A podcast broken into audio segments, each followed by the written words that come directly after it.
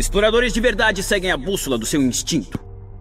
Nascido e criado em um berço rico de Piltover, Ezreal sempre foi uma criança curiosa. Seus pais eram arqueólogos renomados e assim ele acabou se acostumando ao longos períodos de ausência, sempre sonhando em acompanhá-los em suas viagens. Ele adorava ouvir histórias de grandes aventuras e, com seus pais, desejava preencher os espaços vazios de todos os mapas. Muitas vezes, ele ficava sob os cuidados de seu tio, o estimado professor Limeri. O professor não gostava nada de ter que lidar com uma criança tão impulsiva e indisciplinada. Então contratou os melhores tutores para ensiná-lo coisas como cartografia avançada, mecânica Hextech e histórias antigas de Runeterra. Mas o garoto tinha facilidade em absorver informações e achava que estudar era uma perda de tempo. Ele passava nas avaliações com facilidade, sem estudar ou estudando muito pouco. Isso deixava seu tio furioso e Ezreal com mais tempo para perambular pela universidade. Ezreal adorava despistar os seguranças do campus, se embrenhando pelos túneis sob as salas de aula e desbravando os telhados da biblioteca. Ele aprendeu a arrombar fechaduras e entrava nas salas dos professores para mudar tudo de lugar só para zoar. Sempre que os pais de Ezreal voltavam para Piltover, seu pai contava tudo o que eles haviam visto e seus planos de futuras expedições, nenhuma mais ambiciosa e secreta do que a busca pela tumba perdida de Nezuk, um tirano Shurimani que diziam que era capaz de saltar instantaneamente de um lugar para o outro. Se o pai de Ezreal conseguisse dominar essa magia de Nezuk, ele brincava que, em meio a qualquer viagem, poderia facilmente vir jantar com o filho em Piltover toda noite.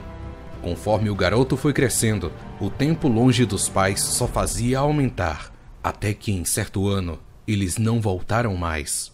O professor Limeri admitiu, com muito pesar, que provavelmente eles tinham morrido em algum lugar do deserto, mas Ezreal não aceitava isso. Eles sempre se preparavam muito bem.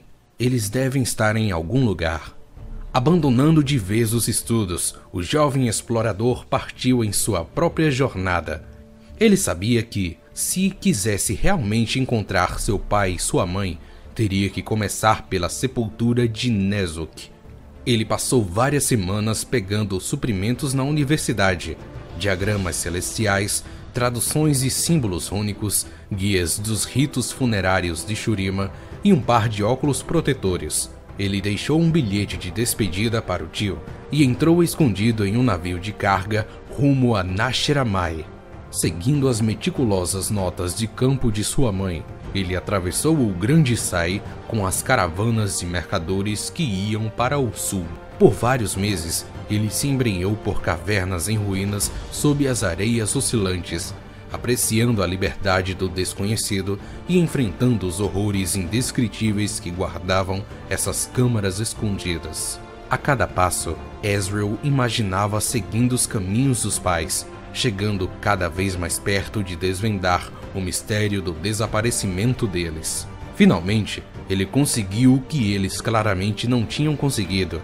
Embaixo do mausoléu de um imperador desconhecido, ele encontrou a tumba de Nezuk, o grande sarcófago estava vazio e havia apenas uma reluzente luva de bronze, com uma matriz cristalina e brilhante no centro. Assim que Israel colocou as mãos na luva, a tumba pareceu ganhar vida e se virar contra ele, com armadilhas emboscadas cuidadosamente armadas há milhares de anos. Quase sem pensar, ele colocou a luva e disparou rumo à saída, até que se teletransportou por vários metros voltando à entrada, antes que toda a estrutura desmoronasse e virasse uma nuvem de areia e poeira. Ofegante, Ezreal olhou para a luva que pulsava no ritmo de seus batimentos cardíacos. Ele podia senti-la alterando e expandindo sua essência interior. Foi então que percebeu que aquilo se tratava de uma temível arma de uma era perdida uma arma digna de um deus guerreiro de Shurima e uma ferramenta perfeita para um explorador. Logo que voltou a Piltover, Ezreal passou a emendar uma aventura atrás da outra. De cidades perdidas a templos místicos, seu faro por tesouros o levava a lugares que a maioria dos professores da universidade só tinha visto nos mapas, e assim sua reputação começou a crescer. Obviamente, na cabeça de Ezreal, essas histórias nunca refletiam o verdadeiro alcance e a essência de suas façanhas.